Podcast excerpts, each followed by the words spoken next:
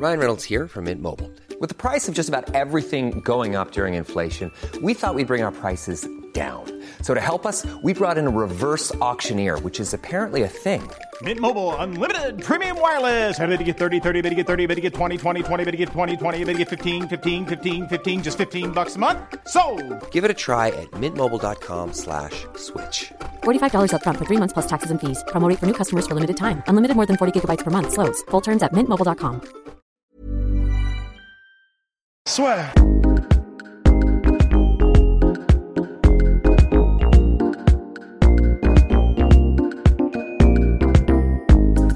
Bien bonjour à toutes et à tous, bienvenue dans le podcast La Soirée. Bonjour Rust. Bonjour Guillaume. On est à Dakar au Sénégal. On a fait un énorme U-turn puisqu'on va raconter un petit peu notre vie. Un énorme quoi? U-turn, enfin un énorme U-turn. On ne s'est pas arrêté. Enfin, Ah ouais, ah oui, non, par contre, dans, euh, dans ce sens-là. Pas, pas d'anglicisme. Non, pas. On a fait un, un- un virage en épingle. Un virage en épingle, exactement. Et là, on Un- est après donc cette nuit blanche l'assure, donc on, Qui avait lieu samedi.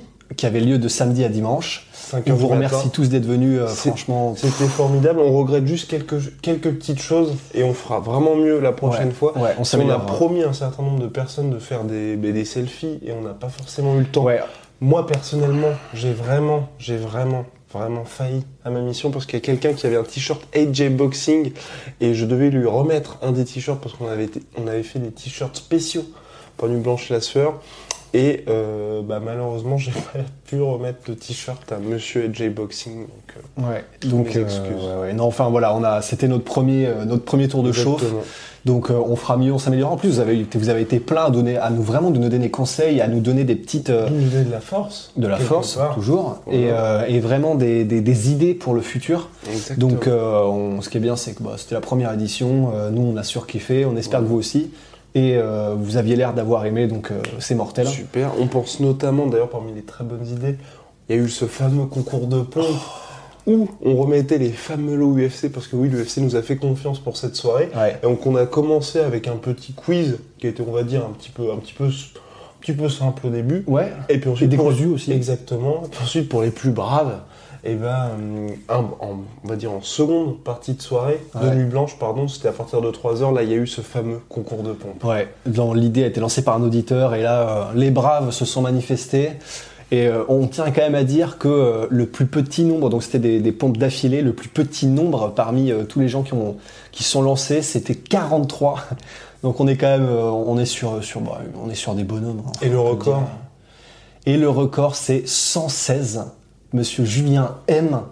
Donc qui a gagné euh, Une la- paire de gants. une paire de gants officiels UFC, 116 pompes d'affilée sur la deuxième série puisque c'était la oui, finale. oui, venez le chercher. Ah non, Venez mais le c'était, chercher. alors, c'était des grands moments. Donc bref, voilà, en tout cas, merci beaucoup. C'était donc, euh, voilà, la soirée était sold out et c'est pour ça aussi qu'on en avait tant parlé parce que justement, à partir du moment où il n'y avait plus de place, Ouais. il n'y avait plus de place du tout. Et ce qui a été le plus dur pour nous, c'est qu'il y a un certain nombre de personnes qui étaient quand même venues à la soirée dans l'espoir de prendre des places.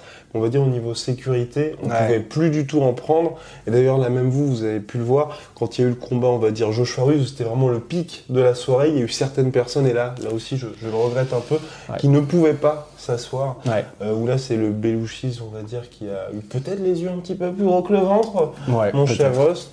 Où là, il y avait quelques personnes, donc oui, pendant ce combat-là, qui, étaient- qui debout, ouais, Et ça, c'est tout simplement impardonnable. Ouais. Non, c'était pas terrible de notre part. Ouais. Ouais. Donc voilà, on va s'améliorer. Pour la cas, prochaine, en tout cas. Donc oui, et pour la prochaine, ça va arriver, ne vous inquiétez pas, on va communiquer là-dessus comme on le fait d'habitude. On va, ça va juste être entre ce qu'on s'est dit, ça, ça allait être beau, un peu plus restreint. Là, on était 220, et donc pour le prochain, ce sera sûrement 100 personnes de façon et au ou ailleurs d'ailleurs.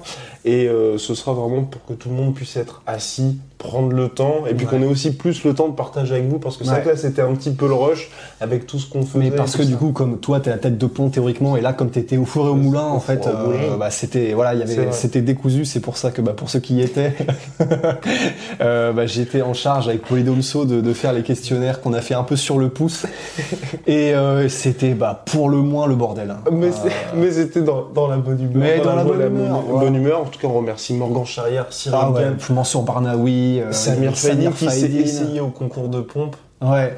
Alors, ah oui, d'ailleurs, je tiens à rétablir un truc, parce que du coup, euh, Samir Faidin, euh, qui s'est essayé au compte. Alors, il faut savoir qu'il est venu en mode, euh, du coup, il était en, en costard, en chemise, Oui. etc. Il l'a fait quand même, Donc, no- pas de il avait problème. fait les contours, il était magnifique. Ouais, voilà, à quatre épingles.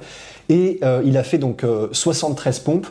Euh, ce n'était pas le record de la soirée, mais je tiens à dire un truc, c'est pour au ceux moment, qui étaient là. Non, au moment de la performance. Au moment de la performance. c'était le record de la soirée.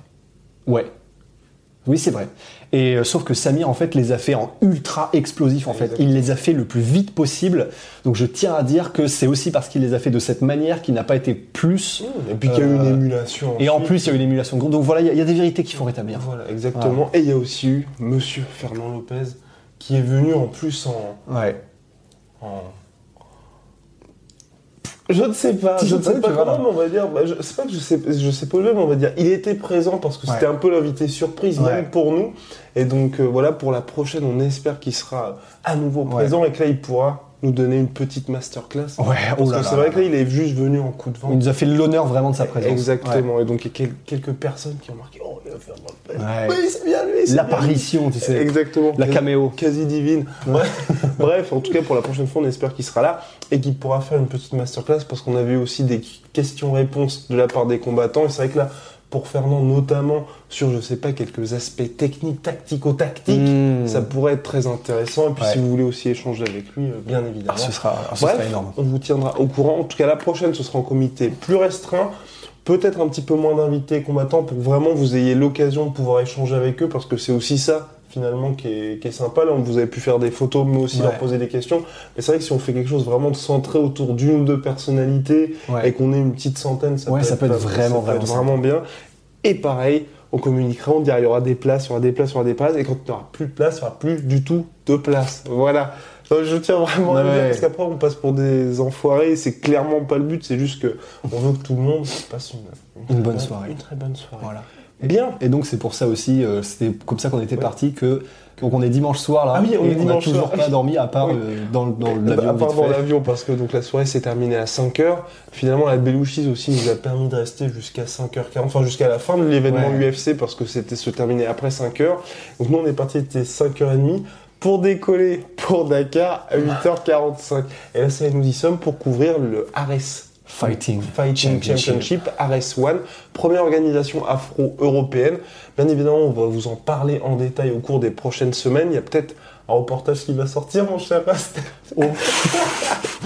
qui arrivera, qui, qui- qui arrivera bientôt. Mais en tout cas, vous inquiétez pas, on va vous en parler parce que les ambitions de cette organisation sont assez impressionnantes. Ouais. Et en plus, voilà, ils font un événement en Afrique.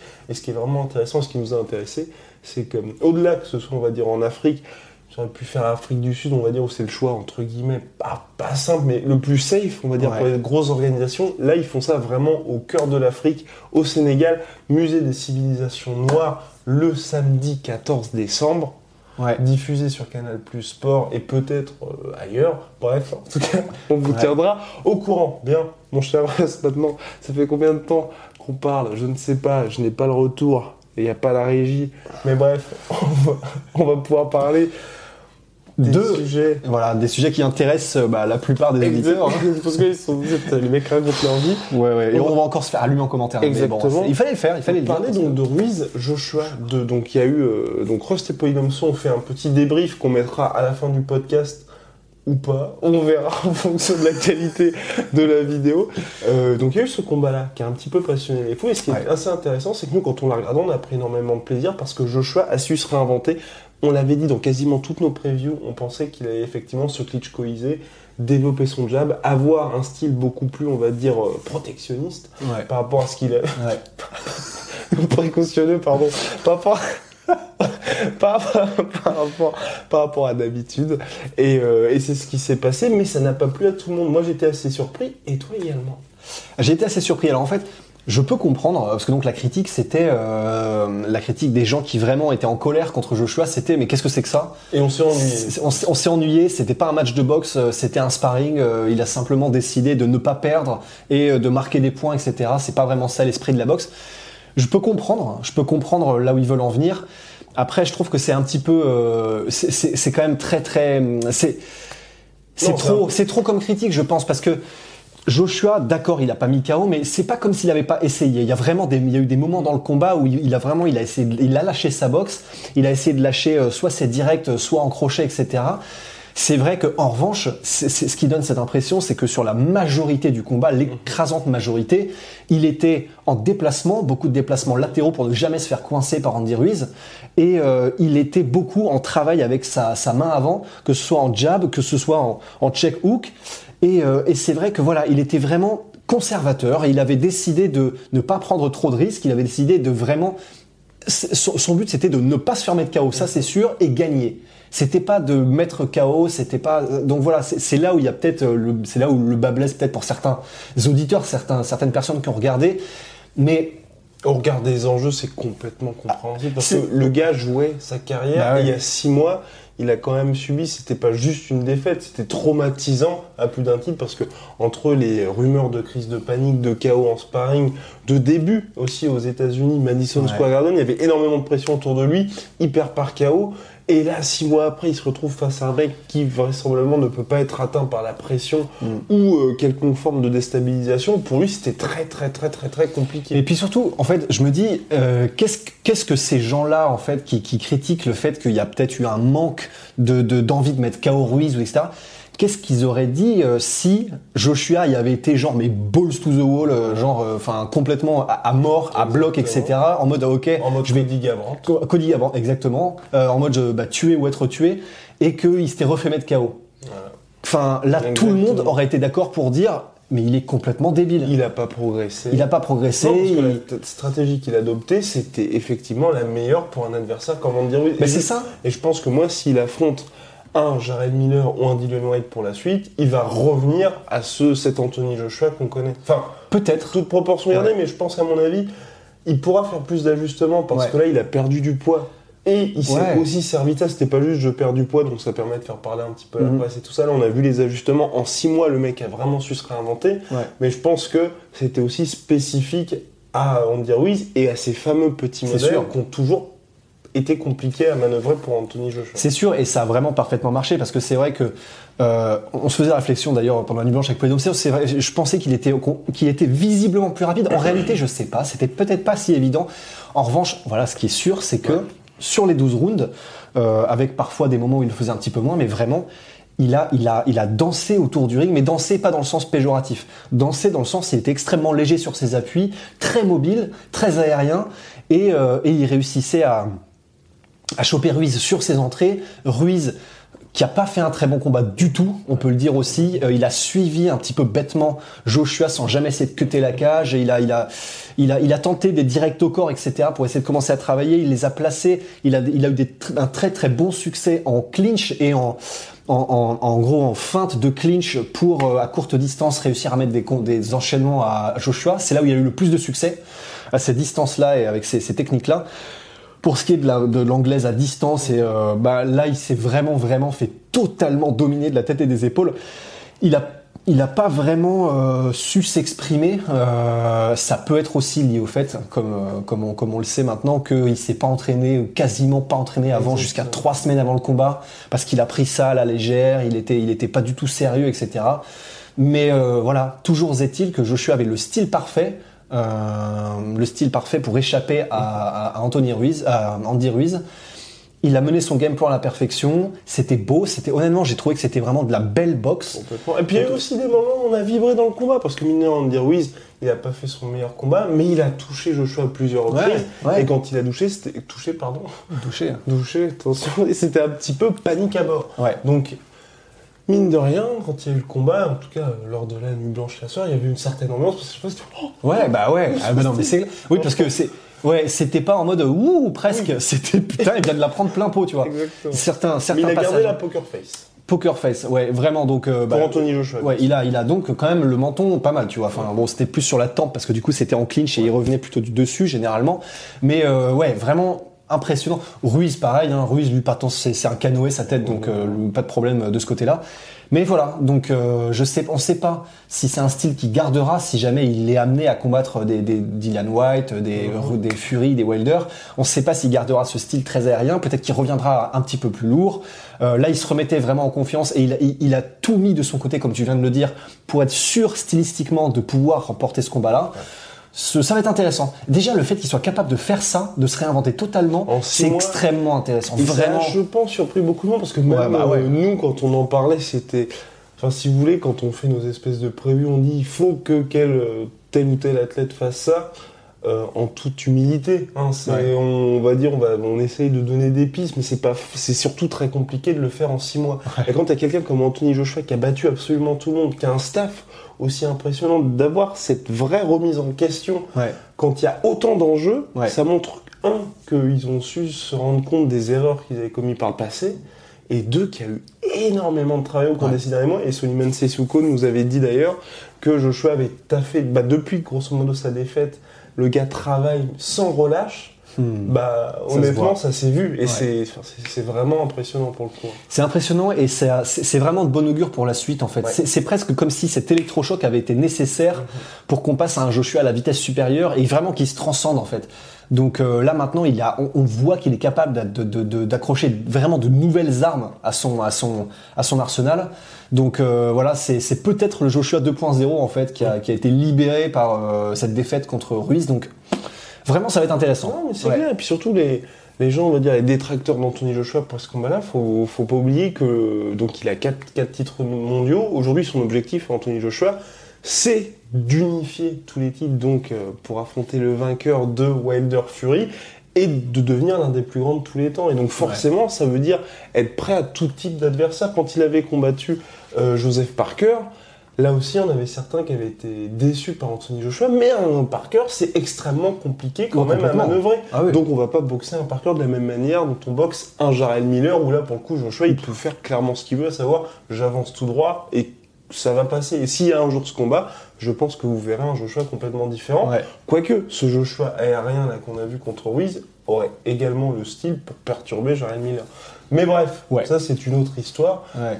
Et mais ce que nous a montré en tout cas Joshua, c'est qu'il pouvait s'adapter à tout type d'adversaire et que là en plus il avait Enfin, euh, Ouais, à tout type, Enfin, on tout sait type. pas encore, mais euh, il a à su s'adapter. Ouais, voilà. Dans le sens quand je dis euh, bah, Joseph Parker, Oui, oui, oui. euh. Andy Ruiz 2 et euh, le Joshua qu'on voit par exemple contre euh, Bah, Carlos Tank. Enfin oui, Ouais, ouais, n'importe on va dire le, le random Joshua. Enfin, Ouais. random. Ouais, vous nous avez compris. Vous nous avez compris. Concernant Andy Ruiz, mon cher Rust, assez décevant. Lui, il a dit effectivement, je suis arrivé trop lourd lors du combat, mais ce n'est pas une excuse. Ensuite, il a dit qu'il s'était pas forcément entraîné au maximum, qu'il avait peut-être été rattrapé par le style de vie, par tout, tout ce qu'il avait gagné, parce qu'il avait Mhm. gagné, je crois, 9 8 ou 9 millions de dollars pour le premier combat. Et là, pour le second, c'était 13 millions de dollars. Son coach, qui était euh, bah, assez déçu, mine de rien, de son, pas, pas, pas du combat, mais de son, on va dire, poulain dans sa globalité. Le père aussi, Andy Ruiz également. Ça fait très quand même Buster Douglas 2.0. Ouais, c'est assez, c'est assez triste. Euh, c'est ce qu'on se disait euh, d'ailleurs bah, en, en allant faire notre check-in à l'aéroport. Mais c'était que c'est vraiment. Alors, je pense pas. On, on, on est tous les deux d'accord pour dire que euh, c'est un- c'est des jeux d'argent, c'est c'est- c'est- c'est- c'est du business. Il y a très peu de chances qu'il y ait une belle, très peu de chances qu'il y ait un troisième combat. Et donc, ce que ça veut dire, en fait, c'est que il a vraiment complètement cramé sa cartouche, Ouais. Andy Ruiz, de rentrer véritablement dans l'histoire et d'y rester. Et, euh, Même et- dans le cœur des fans. mais, ah, mais surtout dans le cœur des fans. a- Il a déçu beaucoup. de. Surtout dans le cœur des fans. Même Canelo. Can- Canelo était quand même venu, il n'était pas venu pour Joshua. hein. Ouais. Il était venu pour encourager le premier champion heavyweight de l'histoire, Andy Ruiz. Euh, mexicain. Mexicain, j'ai dit. Euh, t'as juste Le dit le premier champion champion heavyweight de l'histoire. Eh ouais. Oula. mais euh, mais pardon. Mais oui, en fait, c'est voilà. Du coup, euh, il, il va vraiment s'en vouloir en fait. Il va. C'est alors c'est plus du sport, c'est plutôt de la psychologie du sport. Mais mais non, mais vraiment c'est intéressant. de de, comptoir toujours. Bah ça, c'est on est spécialiste.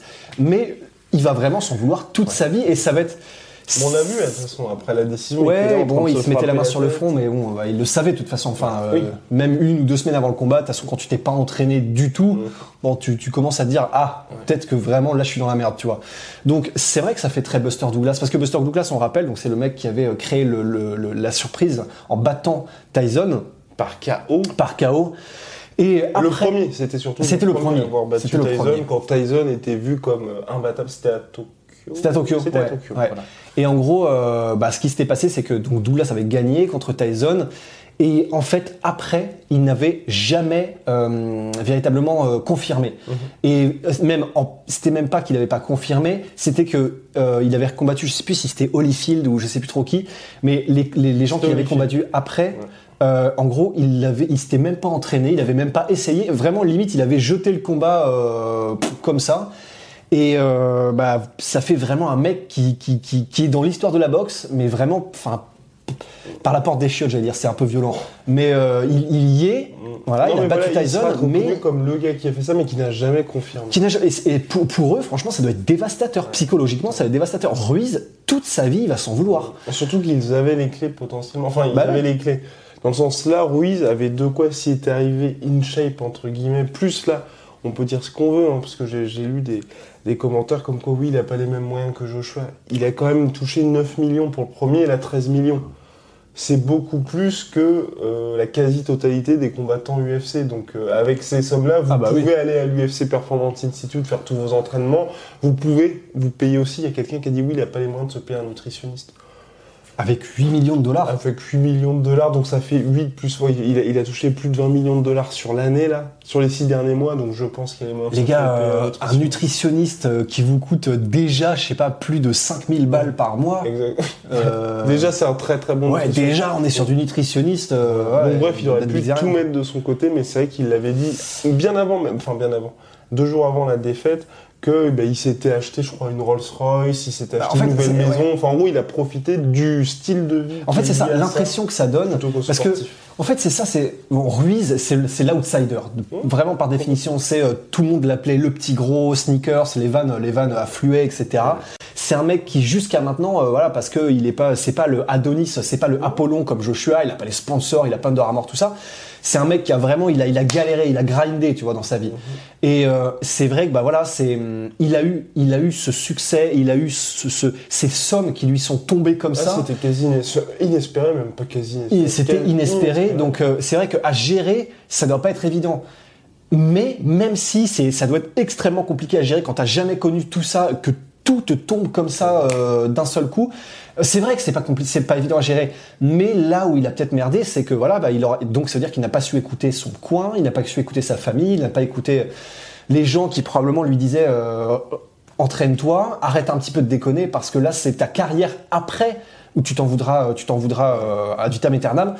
Donc bon, bah voilà, on en est là pour lui et ouais, ça sent pas bon du tout. Complètement. Surtout, ce qui est compliqué, ce qui m'inquiète le plus, c'est que c'est toujours difficile pour un athlète, on va dire, de confirmer quand il n'y a pas de date qui arrive ou de prochaine échéance, parce Ouais. que tu dois rester motivé, et malgré tout, on va dire, toutes les opportunités qui, en termes marketing, parce que bah, lui, il a eu un deal finalement, je crois, avec Sneakers, effectivement, Andy Ruiz, plus les médias, on sait jamais qu'est-ce qu'on va accepter, refuser. Alors que là, pour lui, l'avantage, c'est que c'était sûr qu'il allait avoir la revanche contre Joshua. On savait pas quand, mais on savait qu'elle allait arriver. Ensuite, il y avait la date, on savait que ça allait être le, week le fameux week-end de décembre, donc là c'était ok, c'était juste ouf. Enfin bref, il avait à chaque fois toutes ces informations-là, donc c'est vrai que c'est un peu compliqué de se dire quand il a tout ça et qu'il sait que peu importe s'il avait battu Joshua là, peu importe ce qu'il faisait après, le mec était dans la légende pour de bon parce que il serait resté comme le mec qui Ouais. a enterré Anthony Joshua. Et ça, vous, enfin, il aurait pas enchaîné cinq défaites de suite après, mais euh, Ouais. Enfin, il, il bat deux fois Joshua, là, vous pouvez être sûr qu'il y a le combat contre le vainqueur de Wilder Fury. Ah bah c'est sûr, c'était déjà à moitié dans les cartons. Exactement, c'était bah oui, parce qu'ils ont de toute façon le même promoteur avec Wilder, on ne dira jamais assez au Layman, PBC. Enfin bref, clairement là, il était sur l'autoroute Ouais. de bah, des 100 millions de dollars. Bah pense. voilà, sauf qu'il a vu court terme, Voilà. sauf qu'il s'est fait, il s'est fait avoir par, euh, par le, le- c'est pas hubris, mais enfin voilà, il, voilà, il a, il a, il a merdé quoi. Il a, Exactement. il a Enfin, pas eu assez de recul. hein. C'est assez, ouais, ça va, voilà, ça va être triste. C'est donc, triste. what's next pour Anthony Joshua, mon cher Rust, parce que Parce que là, ça y est, il est de retour, il a les quatre ceintures, il devra vraisemblablement en perdre une parce que c'est toujours la beauté, on va dire, du boxing game. À chaque fois, ils veulent essayer de récupérer, d'éparpiller les ceintures parce que comme ça, ça fait forcément plus d'argent. Et là, je crois qu'il y avait un problème de, on va dire, de calendrier parce qu'en gros, comme Joshua a perdu lors du premier combat et qu'il y avait cette revanche obligatoire, qu'il y a quatre titres, ils ont un petit peu gelé tout ça. Et donc là, je crois que c'est la WBO ou, enfin, ou une des autres qui se dit, euh, bah, en gros, je crois que d'ici 2-3 semaines, il faut qu'il y ait un combat. Joshua va pas combattre d'ici 2-3 semaines. Non. Donc, selon toute vraisemblance, il devrait perdre une des ceintures. D'accord. Voilà. Mais bon, pour Joshua, qui voulez-vous? Eh ben, tu, tu proposais euh, il y a quelques heures un Dylan je- White. Oui, parce que je suis max- matchmaker. aussi. Ouais, matchmaker à 16 heures perdues. Euh, parce que tu disais Jeremy Miller, mais il est suspendu pour euh, au moins 15 piges, lui. Enfin, Non. enfin, non, pas 15 piges, bien sûr, mais. Ah, non, il va revenir parce que. Bah oui, bah c'est comme Dillian White était aussi suspendu. Alors, Dillian White, attention, on a peut-être. Parce qu'il y a eu pas mal de. hum, Il y a eu des, des choses avec les échantillons, je crois, échantillon B, mais aussi était suspendu et il est revenu, il a combattu sur cette carte-là. Et Ah, ah oui, ok, je suis complètement à la voilà. ramasse, là. Et Ouais. Miller, euh, donc qui était suspendu aussi parce qu'il a pris tout ce qui était possible de prendre. Enfin, il a ouvert le frigo et puis c'est parti, quoi. littéralement. Et il devrait bientôt revenir aussi. Ouais, il devrait bientôt Ah revenir bah. parce que j'ai vu un article justement sur DAZN où il disait que, bref, il allait bientôt purger la sa qu'est-ce que ça veut dire, ça? Je ne sais pas, je ne sais pas. Mais c'est les, suspensions en boxe où c'est toujours. Mais c'était pareil, même Canelo. hein. Même on adore Canelo. Mais c'est vrai qu'il avait été aussi suspendu, c'était, je crois, 6 mois. Pour le truc de viande de cheval je oui, exactement. Ouais. Enfin, c'est, enfin, c'est, on va dire Ouais, qu'ils sont, c'est- voilà, ils sont souvent assez C'est très très nuageux, ouais, très opaque. Voilà. Enfin bref, on veut pas, on veut pas. I'm Sandra, and I'm just the professional your small business was looking for. But you didn't hire me because you didn't use LinkedIn jobs. LinkedIn has professionals you can't find anywhere else, including those who aren't actively looking for a new job but might be open to the perfect role, like me. In a given month, over 70% of LinkedIn users don't visit other leading job sites. So if you're not looking on LinkedIn, you'll miss out on great candidates like Sandra. Start hiring professionals like a professional. Post your free job on linkedin.com/people today. Pas s'attirer des problèmes, mais c'est vrai que quand t'as pas quelque chose de, on va dire, aussi carré que la FLD, notamment en France pour le dopage, ou bah, pour exemple Tony Hawkey qui a eu sa suspension d'un an pour les trois no shows, et où là les athlètes français sont vraiment obligés d'être ric-rac hyper carré à chaque fois, euh, pour euh, les autres, on va dire, euh, athlètes, c'est un petit peu plus tranquille, et on rappelle que seule la WBC en boxe oblige les athlètes à être contrôlés, c'est par la VADA, qui est, euh, bah, qui est une autre agence antidopage euh, différente de l'USADA. Mhm. Et c'est aussi, et là, c'est, là vous vous dites, c'est un peu plus cool qu'à l'UFC parce que l'USADA vient à n'importe quel moment. Là, aujourd'hui, si, comme Rust est un combattant UFC, et ben, il a été obligé de dire à l'USADA, bah, je suis à Dakar. Donc, ils Ouais. peuvent venir à 6h du matin de voir. C'est- ça. C'est ce c'est que quand tu es en combat. Et je crois que c'est 3 mois maximum avant le combat. Donc, euh, Ouais, c'est. Et tu peux même leur dire de temps en temps, non, les gars, ce sera 3 semaines avant. Ouais, voilà, donc c'est quand même très très permissif, Oui. on va dire. Voilà, c'est un peu cool. Mais euh, donc on s'est égaré, oui, donc pour Joshua. Oui, Joshua, bah donc- voilà. Dillian White ou Jared Miller, bah, bah, vu qu'ils sont sur le dispo, euh, sur le marché, bah allons-y. Euh, Moi je dis Dillian White. J'aimerais bien Dillian moi White. tu, tu démarres l'année tranquillement, mais on peut faire un gros combat. On peut faire. on va Allez. parler à Eddie. ouais, voilà. ouais, notre Non. pote, notre pote Eddie. Euh, Il y a possibilité, on va dire, de faire un gros choc Ouais. qui soit infaisable et puis aussi euh, proche de nous. En, Ouais. On fait ça, je pense, à Wembley, c'est possible. Wembley, ouais, voilà. on le fait encore une fois au Pays de Galles. Ça permet, un, d'avoir enfin Son gros payday. shot, exactement, et son gros payday. Et puis Anthony Joshua d'avoir cette espèce de choc euh, 100% britannique. Ouais, Pour, on va dire, regagner le cœur des fans aussi. ouais, ouais, ouais, complètement. Et puis, en mars. ouais, et d'autant plus que stylistiquement, oui, voilà, en mars c'est bien. Mhm. D'autant plus que stylistiquement, euh, contre Dylan White particulièrement, je pense pas du tout que Joshua prendra le même style qu'il a pris contre euh, Ruiz. Ouais. Parce que là, c'est vraiment pas les mêmes. euh, tu peux pas appréhender euh, Dylan White de cette manière, je pense. Donc il y a moyen que ce sera un, soit un cracker, un banger, euh, un feu d'artifice, et donc ce serait vraiment très intéressant. Pour moi, ce serait ouais voilà la parfaite manière de se remettre vraiment sur la sur la selle. Pourquoi pas de claquer un KO Pourquoi pas? Mais Dylan White, c'est pas c'est pas non plus quelqu'un que tu sur, sur lequel tu peux marcher. C'est-à-dire que par exemple, euh, bah, Fury, euh, il a combattu, euh, voilà, qu'il a combattu là les derniers, les deux derniers combats. Mhm. Euh, J'ai oublié les noms exacts, mais voilà. Euh, il Otto et Tom Schwartz. Et Tom Schwartz, dans voilà. sens inversé. et euh, le- Louis Ortiz pour Wilder, euh, ils étaient, il était, euh, il, il était entre guillemets prévu en fait Ouais. qu'il gagne, ce qui, ce qui est quand même très étrange, mais c'est l'anglaise, pour pouvoir se rencontrer après. Joshua, ce sera un peu le même délire s'il combat Dylan White, mais, mais à la même manière qu'un Louis Ortiz, c'est pas Oui, du ouais. tout, du tout, du tout, du tout gagné d'avance euh, comme pourtant ce, qui, ce sur quoi il comptait. Dylan White, c'est vraiment un client, donc ce serait. Du euh, premier combat, ou, oui, bah oui, le premier combat, c'était, c'était, ouais, il a choqué Joshua, quoi. Il a vraiment choqué Joshua. Donc ce serait, euh, ce serait parfait. Ce serait, il y aurait, il y aurait un peu de d'excitation parce que tout n'est pas dit à l'avance comme un Fury Schwartz, par exemple. Euh, c'est franco, c'est fran- anglo-anglais. euh, et en plus, Dylan White n'est pas le dernier sur le trash talk, donc ça ferait, ça ferait du buzz. Voilà, c'est le, c'est le parfait moyen de revenir, je pense. Voilà. Et parce que on en adore Alexandre Usyk, qui est aussi Ah ouais. chez, euh, chez Matchroom Boxing, donc le même promoteur qu'Anthony Joshua, dirigé par Eddie Hearn. Mais c'est vrai que euh, pour ma part, moi j'aimerais bien le, voir un petit peu plus combattre chez les lourds. Son premier combat, finalement, il devait affronter notre cher Terrence Pong. Terrence Pong qui avait été contrôlé positif, finalement non. Enfin, c'était un peu le bordel aussi là. Il avait affronté un mec en short notice. Enfin, Il était, il était pas censé affronter Takam, Carlos, euh, à un moment donné?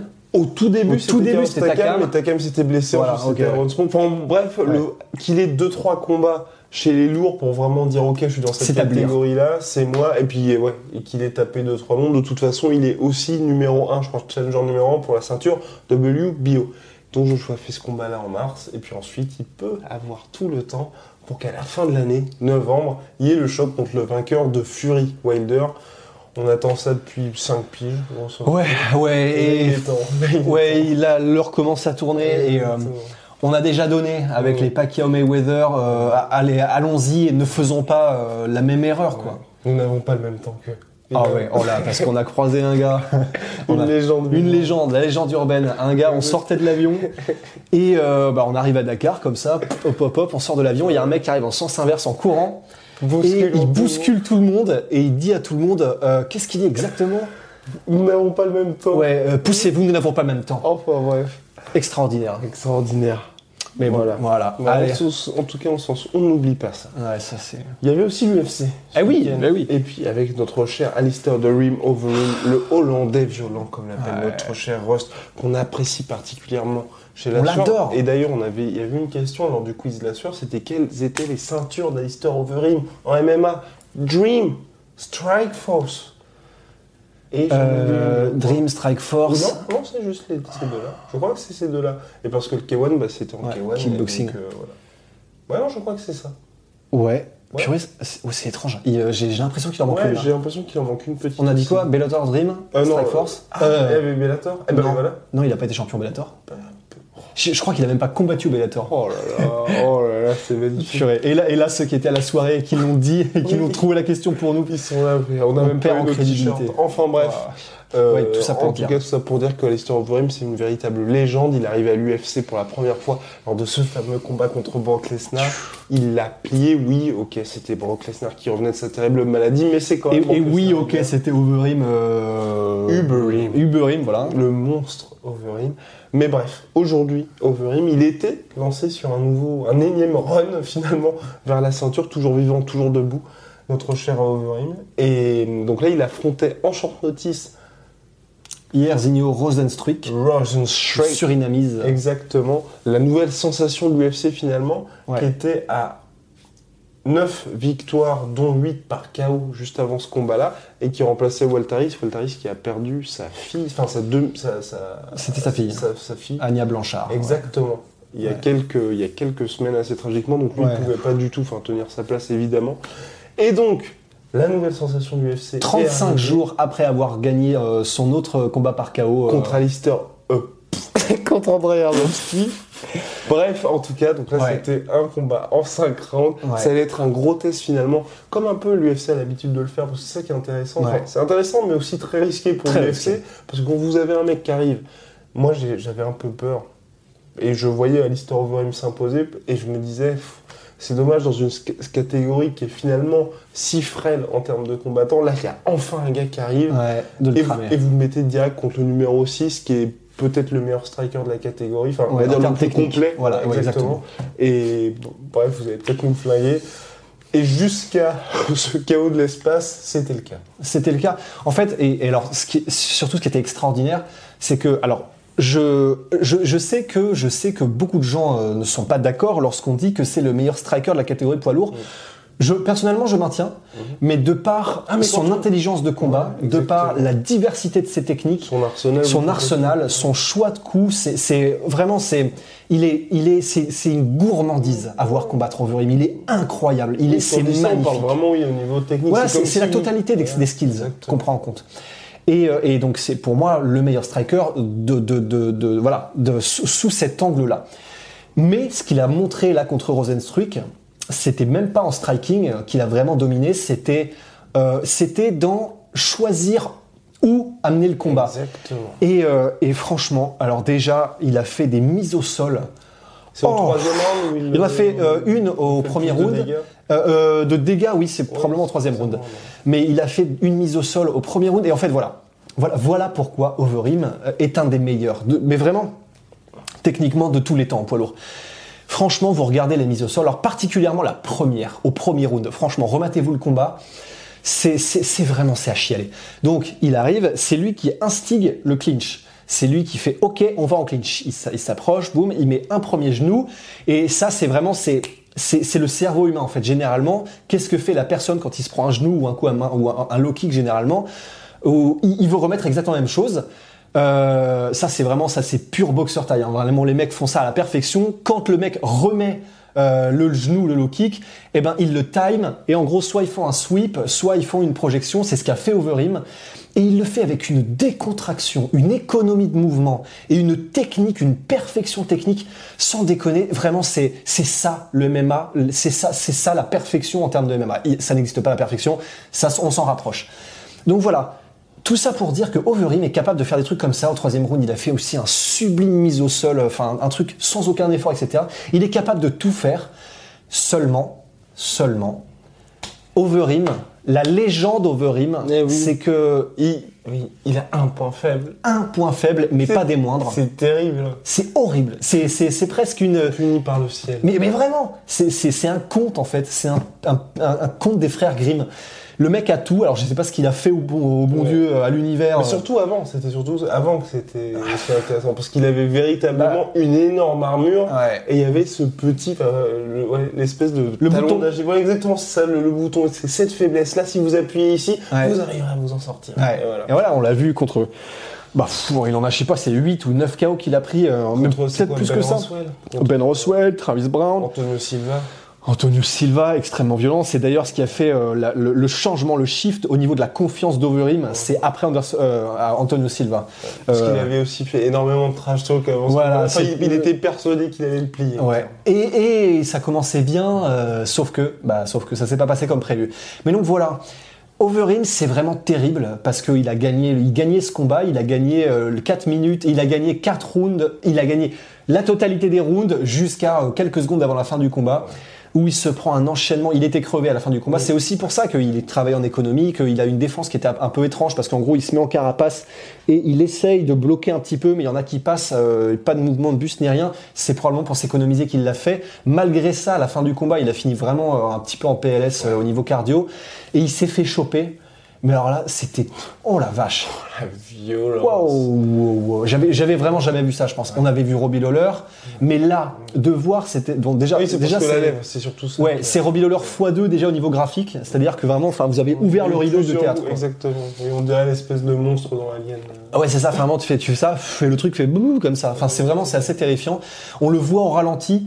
Euh, sur, je crois que c'est un combo de deux coups Ouais, euh, que place euh, Rosenstruck et qui se finit par un espèce d'overhand right. Le mais premier touche ou pas Ou le... le premier touche parce qu'il me semble que le premier c'est un uppercut long et il revient Oui, avec le deuxième, euh, avec le deuxième, euh, qui n'est pas un overhand, qui est une espèce de crochet long aussi. Et euh, on voit au ralenti la lèvre qui pop. qui pop et qui part euh, et c'est vraiment alors je sais pas comment il va bouffer sur les semaines qui arrivent là à la paille. Exclusivement de la soupe. exclusivement de la soupe euh, ouais, la soupe aux épinards. Mais euh, mais voilà vraiment c'est c'est il avait dit que c'était son dernier run qu'il avait encore un, un run pour le titre en lui Euh, avant ce combat-là, bon bah voilà, Game Euh, voilà, on peut rayer. C'est vraiment triste, hein, enfin, parce qu'en gros, il disait lui-même que c'est le seul truc. euh, S'il avait eu le titre UFC plus tôt, il aurait arrêté sa carrière. Mais a raison. hein, et déjà- raison. Et c'est pour ça, Overeem, de toute façon, on en parle très souvent avec Rust et Polydomso.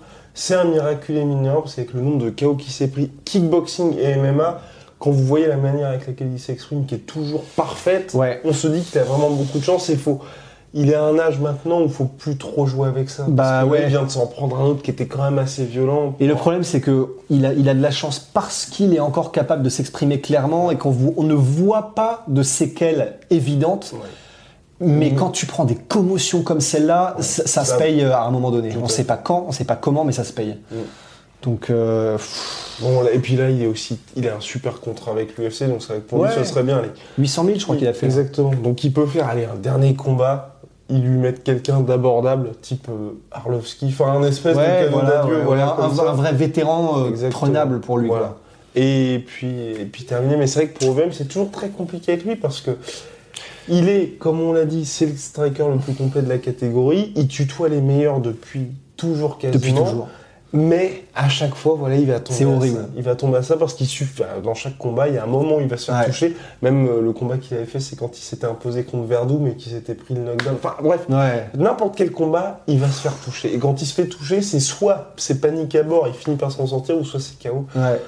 C'est horrible. hein. Bon, c'est vraiment horrible. terrible. Mais euh, en plus de ça, donc on, on a dit que c'est, il savait que c'était son dernier run pour le titre. Visiblement, euh, c'est terminé.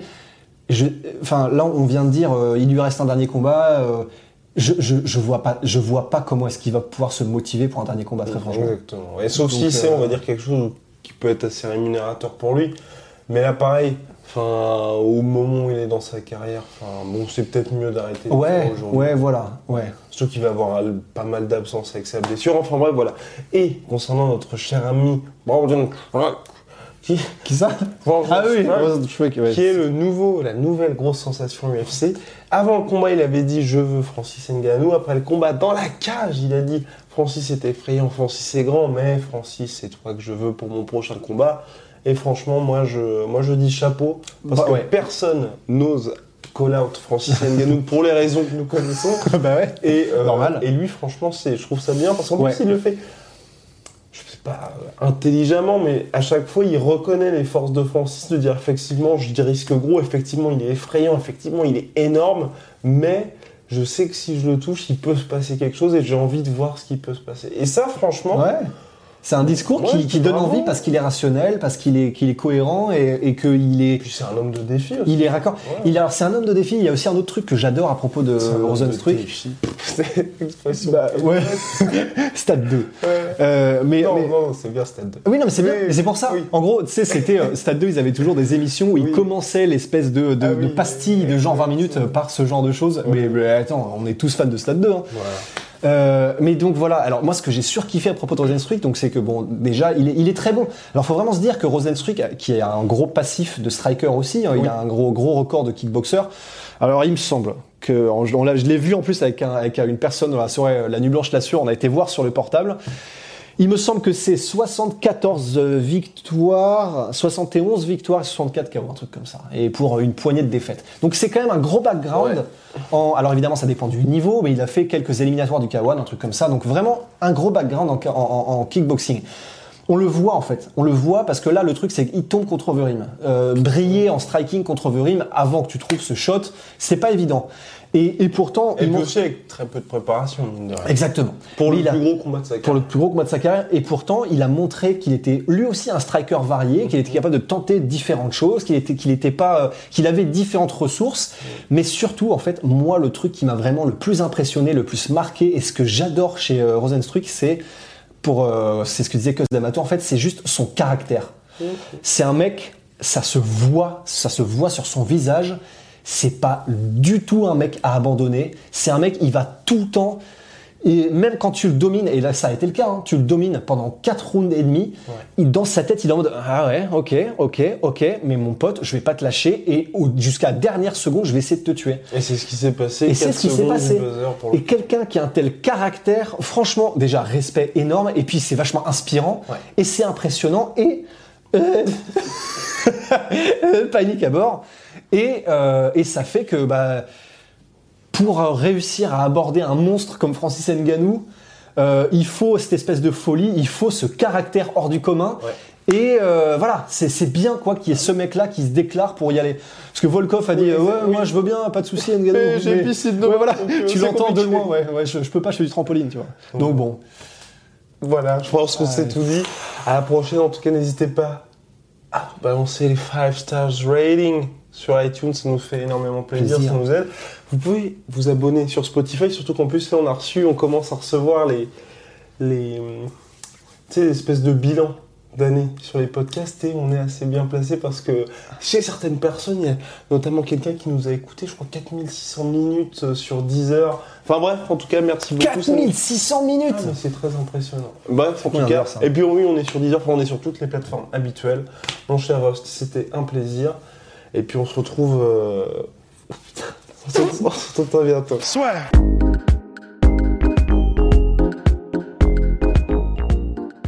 Merci à tous. Donc on est euh, voilà d'être ici à la Nuit Blanche La Sueur. Franchement, c'est hallucinant que vous soyez tous là. Donc bah vous régalez et merci beaucoup.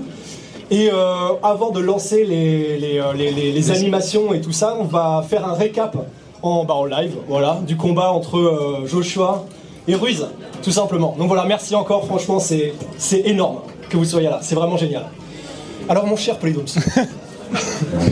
euh, bah écoute, je vais donc. je vais- Avant toute chose, soyez charitable, hein, c'est une première. Ouais, ouais, vraiment là, euh, là on a, ouais, on a vraiment les fesses qui font bravo. Alors, en gros, je vais jouer le rôle de Guillaume. On a vu un Joshua complètement différent de d'habitude. Euh, on a vu un Joshua qui était beaucoup plus mobile, qui était beaucoup en mouvement, des mouvements latéraux, etc. Il était capable de piquer énormément Ruiz, mais il a été en contrôle pendant tout le combat, je pense qu'on peut le dire. Et euh, il y a juste en, clinch où il s'est fait surprendre euh, de temps en temps. Ouais, je pense que c'est un bon résumé du combat. Joshua avait fait des ajustements, ça c'est évident. Euh, très bon déplacement, tu l'as dit, excellent déplacement latéraux, ce qui a vraiment empêché Ruiz euh, de pouvoir engager ses combinaisons. Ce qui avait été une grosse force sur le premier combat, c'est la rapidité de main de Ruiz. Il est capable d'enchaîner à une très grande vitesse euh, en tant que heavyweight, et ça, ça posait un peu problème à Joshua. Mais là, avec les déplacements latéraux, il a été capable de nullifier ce jeu d'agression et encore mieux de tendre des pièges à Ruiz, notamment avec son bras avant qui a été très très efficace. Et finalement, les rares fois où il s'est plus fait toucher, c'est quand il a été un peu trop gourmand. C'est quand il a essayé euh, vraiment d'enchaîner des deux bras et de se récupérer en clinch. Et là, il y a un vrai savoir-faire de Ruiz qui arrive à vraiment dissimuler ses agressions en clinch euh, Oui, par-dessus l'épaule en fait. Oui, voilà, c'est ce que tu disais en fait, euh, ce que tu m'expliquais juste avant, mais il y a un truc de dingue que fait Ruiz et franchement c'est assez mortel. C'est il fait des espèces de feintes d'entrée en clinch et au moment où du coup toi t'es tranquille et tu dis bon bah c'est bon je suis en clinch, euh, on immobilise un bras etc. On est bien, on est, on est à la maison et en fait il se rétracte et il envoie une combinaison des enfers avec des uppercuts des machins C'est ça, ouais. et il s'est fait choper plusieurs fois là-dessus, mais au bout d'un moment il a réussi à prendre le rythme. Euh, c'est exactement ça. Ruiz, il l'a fait plusieurs fois ça dans sa carrière. Il a déjà euh, aligné euh, quelques gars comme ça. Mais euh, Joshua, finalement, à la fin, il arrivait quand même à, choper le bras, euh, le bras arrière surtout de, Ruiz, pour l'empêcher de développer ses agressions en clinch. Et ça, c'était vraiment pas mal de s'ajuster en, cours de route, surtout quand on est sous le feu adverse. C'est là qu'on reconnaît les, vrais, j'ai envie de dire. Les grands. Mais alors du coup, euh, est-ce qu'on peut dire aussi que Ruiz a peut-être été euh, ah, évidemment pas mauvais, alors là, surtout, surtout pas mauvais, mais est-ce qu'il y a peut-être des décisions stratégiques qu'il aurait pu prendre et qu'il n'a pas prises euh, Depuis tout à l'heure, je crois que je parle beaucoup trop loin du micro. Est-ce qu'il y a des décisions qu'aurait pu prendre Ruiz pour peut-être couper la cage ou réussir à intercepter Joshua qu'il n'a pas fait et qui lui ont peut-être coupé le combat? Parce qu'honnêtement, on a l'impression qu'il l'a poursuivi pendant absolument tout le combat sans vraiment euh, de réussite et il a jamais réellement changé quoi que ce soit. Qu'est-ce qu'il aurait pu faire Ah, c'est euh, c'est très prétentieux de, de- de donner un game plan euh, comme ça parce que Joshua a fait quelque chose de très bien et c'est vrai que Ruiz a été peut-être un peu trop euh, frustré. Il, a, il, a, il, a- il est rentré en plein dans l'écueil de ceux qui combattent des, des combattants mobiles, c'est qu'il l'a suivi, il n'a pas coupé le ring. Non la cage, le ring. Et, mais c'est- extrêmement difficile parce que quand il y a un tel différentiel d'allonge euh, et de vitesse aussi. Enfin, il est très rapide en combinaison, mais sur les déplacements, là, j'ai trouvé que Joshua était vraiment euh, parfait. C'était très compliqué, peut-être, plutôt que de suivre, essayer vraiment de pousser et euh, de couper la route. Et c'est ce qu'il a essayé de faire, hein, en, en quelque sorte, hein, avec notamment ses bras arrière quand il frappait au corps de, de Joshua. C'est c'est un peu la technique pour, pour couper en fait la route d'un adversaire.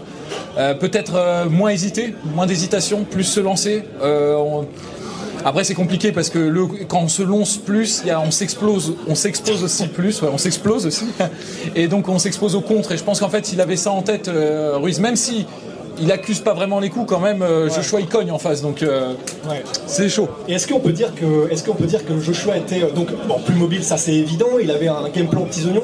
Est-ce qu'il était plus rapide aussi? On peut le dire clairement plus rapide qu'avant? Euh, ouais, il semblerait. Après, euh, pas, en combinaison. Moi, c'est surtout sur ses déplacements. En fait, le, problème entre guillemets de, de Joshua sur ses précédents combats, c'est qu'il est un peu trop statique en fait. Et euh, là, en fait, il était plus léger sur ses appuis. Il avait plus de facilité à se déplacer, à piquer. et d'ailleurs, excuse-moi, d'ailleurs je t'enlève le truc, vrai. Mais, euh, mais du coup, on Ferme-la, l'a vu, on l'a vu à un moment donné euh, quand Joshua, je sais plus, c'était aux alentours, je crois, du 5ème, 6ème, un truc comme ça, round, où Joshua a arrêté ses mouvements latéraux, il a arrê- arrêté un peu de danser à la Mohamed Ali. euh, ouais, mais bon, voilà, pareil, c'était pas vraiment du Mohamed Ali, bien sûr, mais. Plus Et, et en gros, euh, au moment où il a arrêté, où il a été un peu plus statique, il a commencé à se faire aligner un peu plus, à se faire cueillir, jusqu'à. Et comme tu disais, c'était peut-être un round qu'il a pris exprès off, mais. euh, mais. euh. C'est les moments que, que, que n'a pas su exploiter Ruiz, moi je trouve. Ouais. C'est pas tellement. En fait, Ruiz, il avait une bonne stratégie. Enfin, bonne, bonne stratégie. Euh, Disons qu'il a fait ce qu'il a pu euh, pour freiner le déplacement. Mais les rares fois où il a vraiment touché euh, Joshua en clinch, généralement c'était à la fin des rounds, donc Joshua pouvait récupérer en fait sur le round. Et après, en fait, Ruiz, là, peut-être le coche qu'il a manqué, c'est qu'il a pas accéléré directement au début du, du round qui suivait. Parce qu'il y a plusieurs moments, en fait, il terminait les rounds très fort. Joshua récupérait, et puis ensuite reprenait un peu de temps avant de recommencer ses déplacements latéraux. Et c'est là, en fait, c'est dans cette fenêtre d'opportunité qu'aurait pu vraiment s'exprimer Ruiz, je pense. Et maintenant, comment est-ce que tu vois Joshua du coup? Parce que bah, c'est totalement différent. Comment est-ce que tu le vois stylistiquement contre un Wilder ou contre un Fury? Alors là, j'ai pas ma boule de cristal, c'est un peu compliqué, mais, euh, mais euh, j'ai été euh, franchement très, très agréablement surpris par Joshua. Euh, je le voyais pas faire ces ajustements-là, enfin en tout cas pas à ce niveau-là. Je pensais qu'il a, parce que c'est très difficile de révolutionner son jeu comme ça en fait. Surtout quand on n'a pas de tour de chauffe, parce qu'il a, il est reparti directement contre le mec qui l'a cartonné. Et il a réussi à faire sa masterclass contre le mec qui l'a cartonné. Ce qui est très très fort quand même. hein. c'est c'est quand même c'est quand même pas mal tu vois. Et, euh, et donc là franchement j'ai été très agréablement surpris par ses déplacements. Après est-ce que c'est est-ce que Wilder n'a pas du tout le même style Tyson Fury n'a pas du tout le même style. Cette stratégie-là, est-ce qu'elle serait efficace contre ces gens-là? Je ne pense pas. Je pense qu'il faudrait développer un, un plan spécifique parce que c'est des combattants très atypiques. On est dans une ère avec des combattants qui sont pas académiques. Tyson Fury, c'est Tyson Fury. Il y a personne qui combat comme lui. Deontay Wilder, c'est pareil. Il y a personne qui combat comme lui. Donc en fait, il faut développer un plan spécifique pour répondre à ces questions-là. Ce qu'a démontré Joshua, c'est qu'il était capable, avec son équipe, avec sa structure, avec un bon entraînement, de développer un bon game plan pour un type d'adversaire spécifique. Je pense que c'est la leçon qu'on peut retenir ce soir. Bah voilà, pour le, premier break- breakdown de, Joshua versus Swiss. Et, euh, ben voilà, maintenant on va passer aux, autres animations. Et puis, euh, et puis ben voilà, tout simplement. Allez, à, à tout de suite.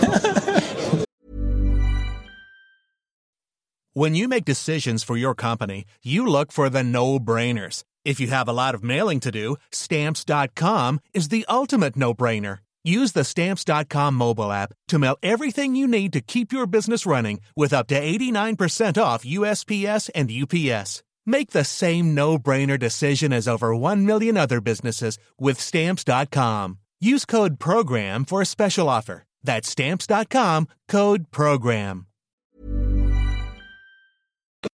Et voilà, c'est la fin de votre épisode du podcast La Sœur. Si ça vous a plu, n'hésitez pas à nous mettre les 5 étoiles sur Apple Podcast ou sur Spotify. Vous pouvez aussi nous laisser un petit commentaire, ça nous aidera beaucoup. Et si vous voulez aller plus loin avec nous, vous tapez La Sueur sur toutes les plateformes ou sur les réseaux sociaux, vous nous trouverez. Et là, vous nous écoutez très certainement en audio. On est aussi en vidéo sur YouTube, mais également sur Snapchat. Là encore, vous tapez La Sueur et on sera là. Merci de votre fidélité et à très vite pour de nouvelles aventures.